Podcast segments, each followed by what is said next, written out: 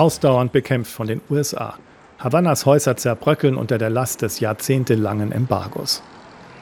Manche wundern sich, dass der karibische Sozialismus so lange durchhält.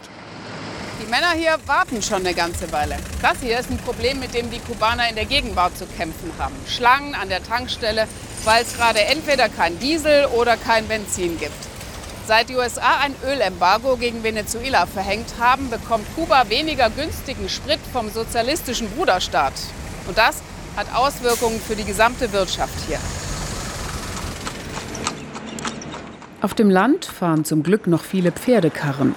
Als es diesen Sommer tagelang gar keinen Sprit gab, waren sie hier noch am besten dran. 6 Uhr früh, Vista Hermosa, schöne Aussicht heißt der Hof. Ziegen, 60 Kühe, Truthähne, Schweine und viele Hände am Werk. Der Chef Misael Ponce ist der schnellste. In drei, vier Minuten hat er eine Kuh ausgemolken. Leider nur einmal am Tag. Schuld daran seien die US-Sanktionen. Früher haben wir auch zweimal am Tag gemolken, aber damals konnten wir noch Kraftfutter zugeben, Soja und so weiter.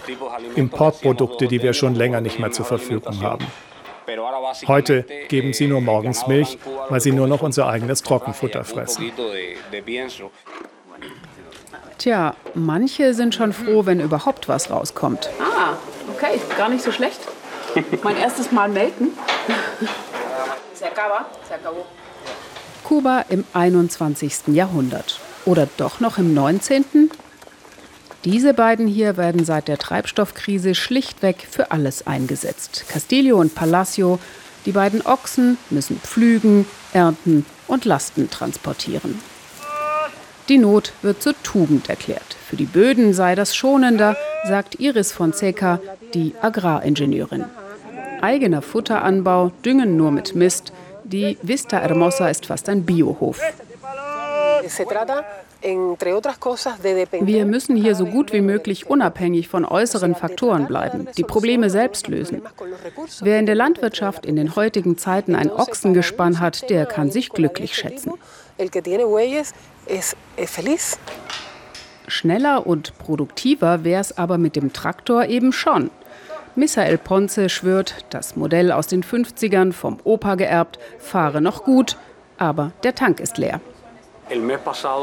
Letzten Monat bekam ich vom Staat keinen einzigen Liter Diesel. Davor war es nur noch ein Drittel dessen, was mir normalerweise zugeteilt wird. Jetzt ist der Hof komplett von der Zugkraft der Tiere abhängig. Macht Sie das nicht wütend? Ich finde es eher ungerecht. Die Sanktionen von Donald Trump sollen ja eigentlich unsere Regierung treffen und ihr schaden. Ob das wirklich der Fall ist, ich weiß es nicht. Was ich aber sicher weiß, uns hier schadet es hundertprozentig. Der Mann mit dem blonden Haarschopf ist auch ein Thema für Maler Manuel Hernandez. Pop Art ist sein Lieblingsstil, Andy Warhols berühmtes Suppendosenmotiv auf Kubanisch. Mit Mangelwirtschaft und Embargo lebt er, wie alle Kubaner, schon lange. Erstmal alles Gelbe malen, damit die Farbe nicht eintrocknet. Denn du kriegst hier nicht immer Farbe. Ich muss oft ein Jahr warten oder zwei, bis sie wieder geliefert wird. Manchmal sogar drei. Die Feindschaft zwischen den USA und Kuba findet er schlichtweg dämlich. Lügensuppe, Ideologiesuppe fürs Volk, das muss ja nicht sein. Freundschaft zwischen beiden Ländern, das wäre sein Traum. Auch weil er und die Kollegen in der Ausstellungshalle seit ein paar Monaten so gut wie kein Geld mehr verdienen. Warten auf Touristen, die ihre Bilder kaufen. Doch seit Mai sind im Hafen von Havanna keine amerikanischen Kreuzfahrtschiffe mehr in Sicht. Die Trump-Regierung hat neue Sanktionen verhängt. Unser Verkauf ist dadurch regelrecht eingebrochen. Ein Kreuzfahrtschiff bringt ja viel mehr Touristen hierher als ein Flugzeug. Und unsere Halle liegt direkt neben der Anlegestelle. Das war praktisch für die Touristen. Das Kreuzfahrtterminal verweist. Selbst europäische Reedereien fahren Havanna so gut wie nicht mehr an. Auch sie fürchten die US-Sanktionen. Und so gehen Kuba mehr und mehr die Devisen aus. Auf der Vista Hermosa vermissen sie den Kreuzfahrttourismus auch, denn der brachte Besuchergruppen auf den Hof. Und die bekamen was zu essen. Etwa drei Viertel seiner Milchproduktion muss der Genossenschaftshof an den Staat verkaufen. Seit etwa vier Jahren dürfen sie aus dem Rest Käse machen und privat vermarkten. Zarte kapitalistische Pflänzchen im sozialistischen Einheitsstaat. Guaven, Papaya, Zuckerrohr. Seit der Verschärfung der US-Sanktionen bewirtet Iris 80 Prozent weniger Touristen. Das ist sehr schade, denn wir haben ja hier investiert, wir haben etwas aufgebaut, Arbeit reingesteckt. Natürlich mit dem Ziel, damit Geld zu verdienen, um unseren Hof weiter voranzubringen. Immerhin heute Besuch von einem kleinen Grüppchen. Deutsche Touristen in der ehemaligen DDR aufgewachsen. Kuba löst Erinnerungen aus an die Zeit vor 30 Jahren. Es ist so eine Mangelwirtschaft, ne? also wie in der DDR. Es ist Planwirtschaft, das ist alles festgelegt. Das, sie basteln halt aus ganz viel. Ne? Also das sieht man ja an den alten Autos. Oder eben auch an diesen Vorwerken.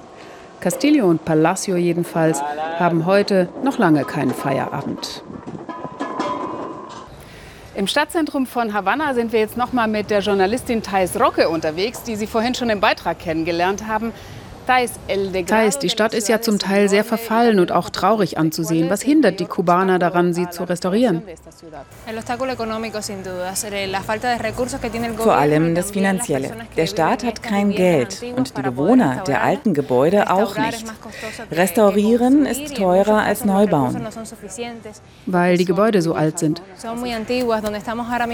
Ja, das sind Häuser aus dem 19. Jahrhundert. Die Restaurierung kann sich hier niemand leisten. Man braucht braucht das Geld für anderes, für Essen, Verkehrsmittel und so weiter. Die Gehälter sind niedrig hier. Und dem Staat fehlen Devisen, oder? Genau, dem Staat fehlt das Geld, um in Havanna zu investieren. Und in anderen Städten ist es genauso. Das US-Embargo spielt eine große Rolle im Land, auch für euch, die jüngere Generation? Ja, das kostet unser Land Millionen und wir jungen Leute bezahlen das mit. Manche Dinge, die wir haben wollen, sind kostspieliger als anderswo. Internet zum Beispiel ist teuer hier, bestimmte Lebensmittel ebenso. Beeinflusst das auch das Denken? Ja, man spricht von einer mentalen Blockade, die die Regierung daran hindert, Privatwirtschaft zuzulassen und Dienstleistungen, die der Staat selbst nicht so gut erbringen kann. Solange das US Embargo besteht, können wir gar nicht richtig sehen, wie groß die Blockade in unseren Köpfen eigentlich ist. Noch kurz zu einem anderen Thema. In ganz Lateinamerika ist die Situation angespannt. Bolivien, Ecuador, Chile. Bist du besorgt? Ja, denn das betrifft Kuba auch. Ich bin Kubanerin, aber auch Lateinamerikanerin. Mich beunruhigt, was in anderen Teilen der Welt passiert. Denn das betrifft auch unsere Beziehungen mit dem Rest des Kontinents. Kuba ist abhängig von seinen Handelspartnern, da wir fast alles importieren müssen. Wenn wir jetzt alleine zurückbleiben, keine Unterstützung mehr von anderen bekommen, keine anderen Unternehmen mehr hier investieren, ist das ein großes Problem. Und viele Kubaner leben auch in diesen unruhigen Ländern. Fühlt ihr euch isoliert, weil euch die Verbündeten wegbrechen? In gewisser Weise ja, vor allem weil es direkte Partner für uns waren. Sie kamen als Touristen zu uns und wir schickten ihnen unsere Ärzte. Durch die politischen Veränderungen verlieren wir sie. Das ist schwierig für uns. Vielen Dank für deine klaren Worte, Thais. Danke für die Gelegenheit.